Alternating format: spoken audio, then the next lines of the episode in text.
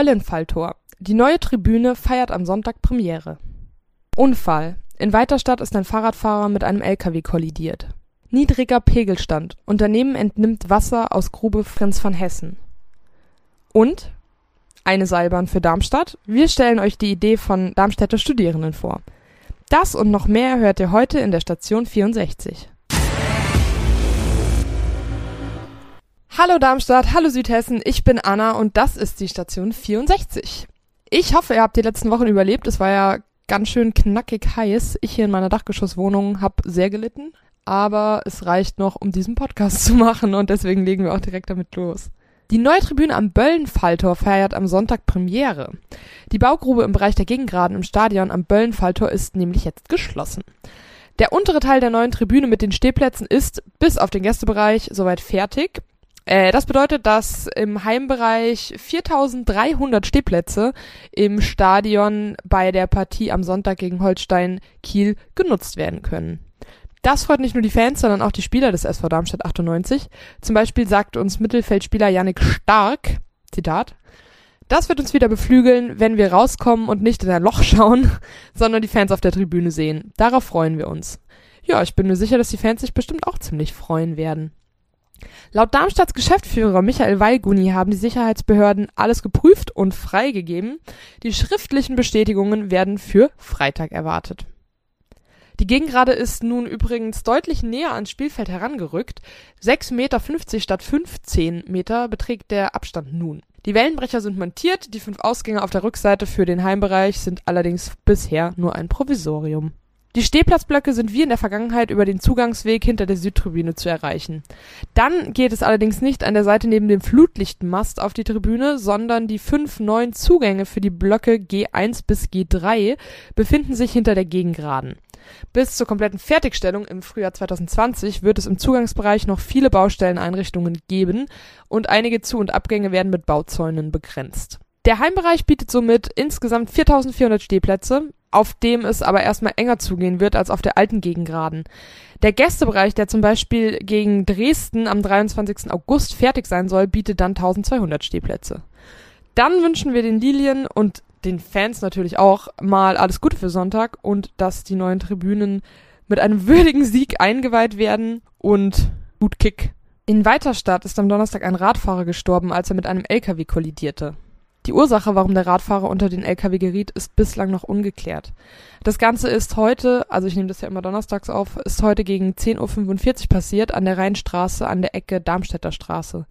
Mehrere Einsatzkräfte der Polizei, der Feuerwehr aus Weiterstadt sowie Rettungskräfte waren im Einsatz und die Notfallseelsorge unterstützte und betreute den Lkw-Fahrer. Die Polizei in Heilgen sucht in diesem Zusammenhang einen älteren Radfahrer, der vor dem Unfall noch die Kreuzung passiert haben soll. Dieser Radfahrer sowie weitere Zeugen des Unfallhergangs werden gebeten, sich bei den Beamten zu melden. Der Wasserspiegel in der Grube Prinz von Hessen ist in diesem Jahr auffällig stark gesunken. Es fehlen ein bis anderthalb Meter gegenüber dem Normalzustand und damit deutlich mehr als in den vergangenen heißen Sommern. Viele Besucher, die zu der ehemaligen Braunkohlegrube zum Baden gekommen sind, haben sich gefragt, ob dafür nun die Trockenheit oder die Hitze verantwortlich sind oder ob es nicht doch andere Gründe gibt. Vielleicht erinnert ihr euch daran, wir hatten da in einer der letzten Podcast-Folgen schon mal drüber gesprochen und das Echo ging dieser Frage bereits Anfang Juni nach. Der Wasserspiegel reguliere sich durch Niederschläge einerseits, Verdunstung andererseits, hieß es damals. Darüber hatten wir auch schon geredet. So, Soweit. Jetzt kam aber raus, für den niedrigen Wasserstand in dem Waldsee gibt es eine weitere Ursache.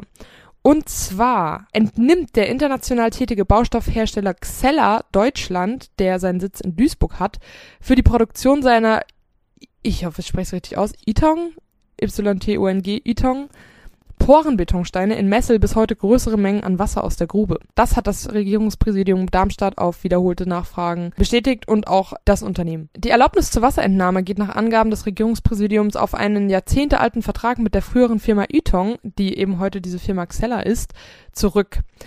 Demnach hat die Stadt Darmstadt als damals zuständige Wasserbehörde Ytong 1967, also schon eine ganze Weile her, das Recht erteilt, aus dem See ohne Befristung Wasser zu entnehmen.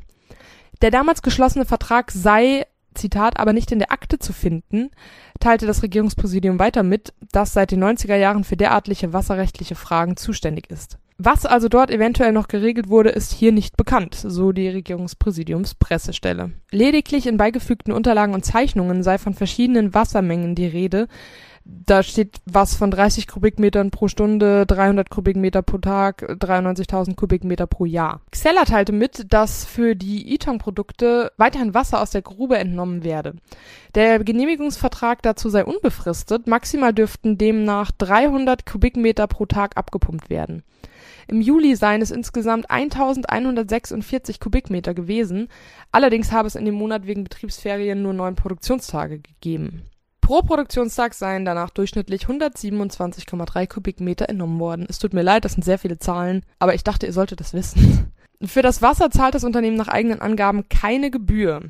Auf die Frage, ob es eine Regelung für die Wasserentnahme bei großer Trockenheit gebe, antwortete die Xella-Pressestelle, das sei seinerzeit nicht vertraglich geregelt worden. Das Unternehmen habe derzeit auch keine Möglichkeit, für die Produktion beim Wasser auf Alternativen auszuweichen. Die Stadt erklärte auf Nachfrage, ihr lägen keine detaillierten Erkenntnisse über die Gründe der Wasserabsenkung vor und verwies auf das Regierungspräsidium. Wer im Darmstädter Berufsverkehr unterwegs ist, vielleicht hört ihr den Podcast gerade, oder schon mal war, der kennt das Problem. Stau, genervte Pendler, Autos, Abgase. Die Lösung könnte mit 8,5 Metern pro Sekunde an drei Stahlseilen über bis zu 65 Meter hohe Masten in großen Kabinen einschweben. Richtig, es geht um eine Seilbahn. Studierende der Hochschule Darmstadt aus dem Fachbereich Bauingenieurswesen mit Schwerpunkt Verkehrswesen haben die Anbindung des Ostkreises Darmstadt-Dieburg mit einer urbanen Seilbahn evaluiert. Die Ziele dabei waren, den Verkehr auf der B26 und in der Stadt und die Regionalbuslinien zu reduzieren sowie die Luftqualität zu verbessern. Nur kurz, um das hier klar zu machen, also diese Seilbahn wurde nicht gebaut, wird auch vermutlich sobald nicht gebaut. Es handelt sich hier lediglich um ein Studienprojekt, aber eigentlich eine ganz interessante Idee und deswegen erzählen wir euch heute davon. Diese Strecke, um die es da geht, würde ab Großzimmern am Engelswiesengraben entlang zu den Ohren der Auf- und Abfahrt von B26 zu B38 übers Gewerbegebiet zum Bessunger Forst die Fischerhütte links liegen lassend auf die Lichtwiese führen. Ja, und spätestens seit in 2011 in Koblenz zur Bundesgartenschau die Seilbahn zu Burg Ehrenbreitstein eröffnet wurde, wird dieses Verkehrsmittel ja immer wieder mal als umweltfreundliche Alternative diskutiert. In Ländern wie Bolivien, Kolumbien oder zuletzt äh, Rio zu den Olympischen Spielen werden Seilbahnen übrigens schon länger als Transportträger eingesetzt. Und auch im Regionalverband Frankfurt-Rhein-Main sei das Thema längst angekommen. Mehrere Kommunen und Kreise seien interessiert, auch die Lichtwiesen-Großzimmern-Variante sei von Darmstadts Oberbürgermeister und Rostorfs Bürgermeister Sprössler sowie Großzimmerns beigeordnetem Faust, der Dardina und der IHK positiv aufgenommen worden. Im Betrieb sind Seilbahnen umweltfreundlicher als jeder Bus, kommen mit Kapazitäten von 5000 Fahrgästen pro Stunde und Richtung fast an eine S-Bahn heran, haben vergleichbare haben vergleichbare Reisezeiten wie ein Regionalbus, können mit sehr wenig Personal betrieben werden und trotz Windgeschwindigkeiten bis zu 100 Stundenkilometern. Wir sind mal gespannt, denn wie gesagt, konkrete Pläne zu diesem Projekt gibt es bisher noch nicht. Ja, aber auf jeden Fall mal wieder eine ganz interessante Anregung, um dieses ganze Verkehrswende-Ding, von dem immer gesprochen wird, mal ein bisschen voranzubringen. Und ich verabschiede mich jetzt mit diesen interessanten Gedanken für heute. Hoffe, es hat euch gefallen und dass wir uns beim nächsten Mal wieder hören. Tschüss!